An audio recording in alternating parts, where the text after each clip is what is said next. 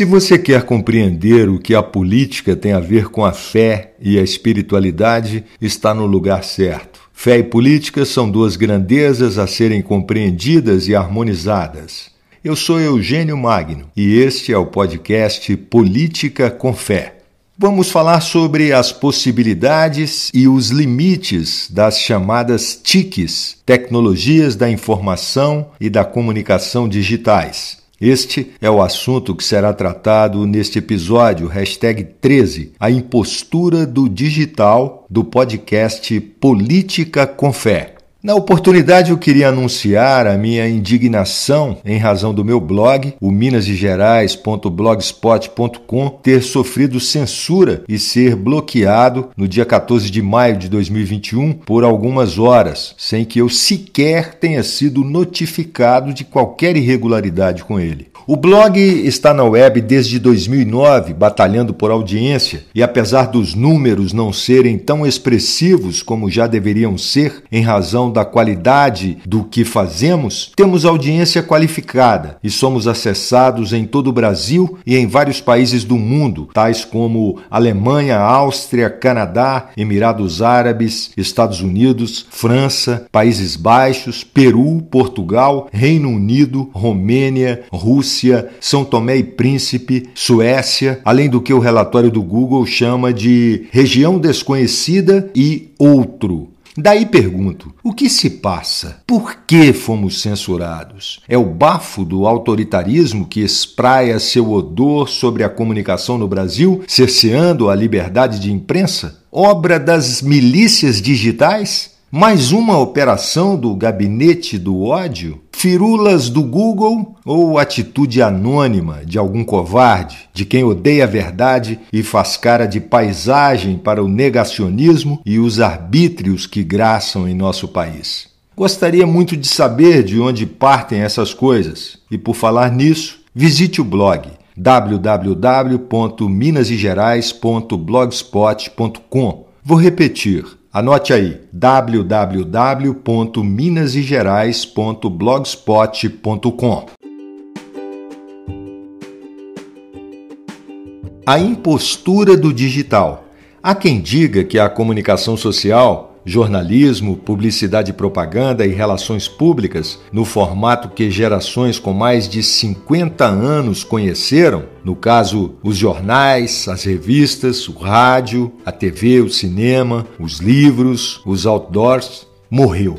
Quem diz isso, em sua maioria, tem menos de 30 anos e fala meia verdade. A geração Z, mão no mouse, não reinventou a comunicação, muito menos inventou um novo marketing, apelidando-o de marketing digital, como apregoam por aí alguns apologistas digitais. Quase tudo continua como dantes no quartel de Abrantes, de forma piorada. E digo quase tudo porque não podemos negar a capacidade interativa das redes sociais, a precisão com que é possível fazer microsegmentação, a confiabilidade das métricas, a velocidade da distribuição da mensagem e a convergência de mídias sem contar a eliminação de uma grande quantidade de intermediários no processo comunicacional, aliado a outros fatores, dentre eles um que não pode ser desconsiderado por quem paga a conta: custos bem mais acessíveis. Mas essa é só uma das metades da verdade, que é acessível apenas para quem dispõe dos meios tecnológicos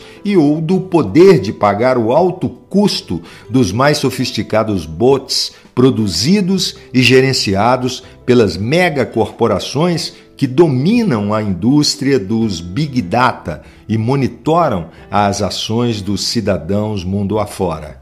Tidos por muitos como os novos oráculos de Delfos, é preciso que nos atentemos para a impostura robótica. Diferentemente dos sacerdotes e sacerdotisas da Grécia antiga, os robôs não adivinham o futuro. Através do monitoramento comportamental do indivíduo, os bots induzem o usuário dos meios informacionais a escolhas das quais extraem a cada clique mais dados que, acumulados, transportam esse novo homem, essa nova mulher, cibernéticos, para currais de segmentos virtuais cujas movimentações, por mais livres que pareçam ao navegante, são quase que totalmente controladas, previstas e previsíveis. É assustadora a influência sobre o comportamento humano e a forma como o capitalismo tecnológico explora inclusive o internauta, que a todo instante, ao utilizar os sistemas digitais, produz como mão de obra gratuita mais e mais informações que alimentam o capital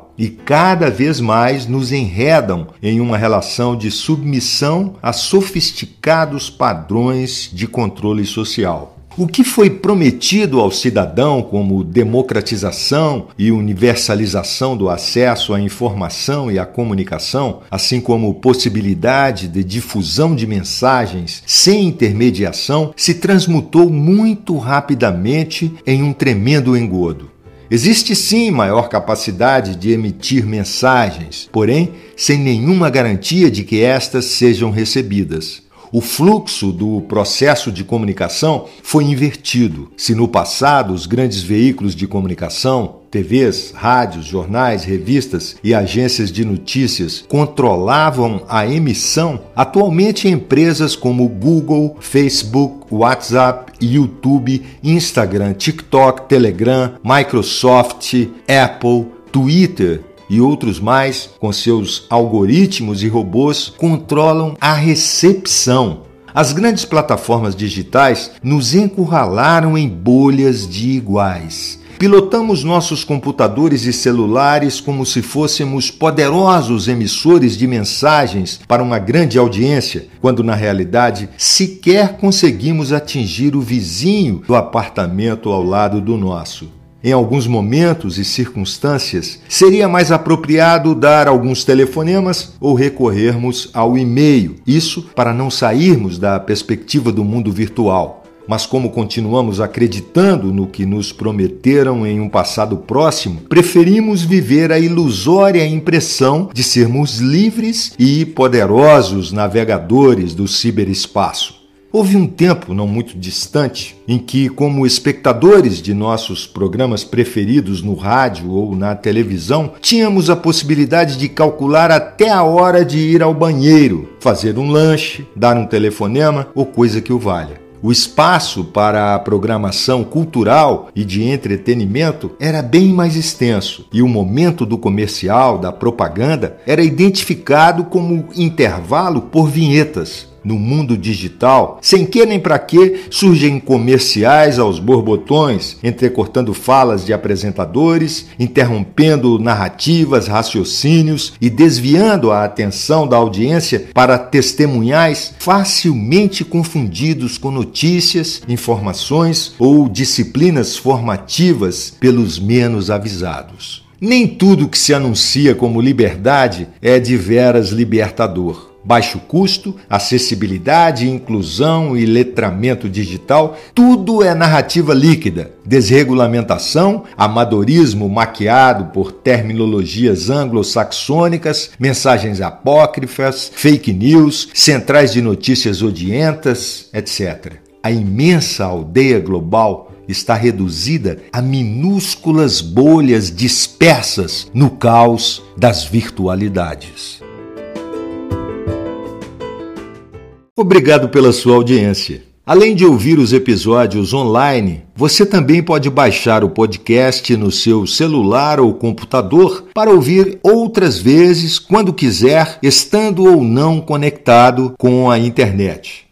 O meu ex-colega do doutorado latino-americano na Faculdade de Educação da UFMG, o professor e historiador chileno, meu amigo Felipe Zurita, me mandou um recado de Santiago do Chile que vou ler aqui para essa audiência fabulosa que nós temos. Abre aspas para ele. Olá, querido Eugênio. Muito obrigado por enviar seu podcast. Acho que está fazendo um excelente trabalho na divulgação das perspectivas de compreensão democrática da relação entre religião e política, uma posição muito necessária nestes tempos de avanço do autoritarismo e da crise multissistêmica. Gosto de ouvi-lo e imaginar como suas análises são ouvidas por muitas pessoas em nosso amado Brasil. Espero que você esteja bem com sua família neste contexto complexo. Gostei muito deste episódio. Ele se refere ao episódio hashtag 11 Economia a Serviço da Vida. Acho que você consegue abordar o assunto com uma profundidade que convida as pessoas a se engajarem de forma ampla com o assunto. Fiquei muito feliz que você incorporou o Chile e nosso presidente Salvador Allende. Acho que é um capítulo relevante para pensar sobre política e economia em nossa região.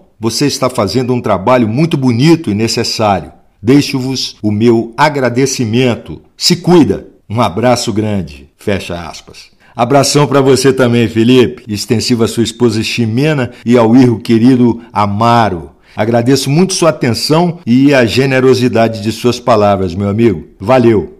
Você ouviu o episódio hashtag 13, A Impostura do Digital, que tratou do tema das tecnologias da informação e da comunicação digitais. Meu nome é Eugênio Magno e este é o Política com Fé, o podcast que educa para que não haja mais tantos analfabetos políticos no Brasil. Receba o meu abraço e meus votos de paz. Eu volto com um novo episódio no dia 1 de junho. Até lá!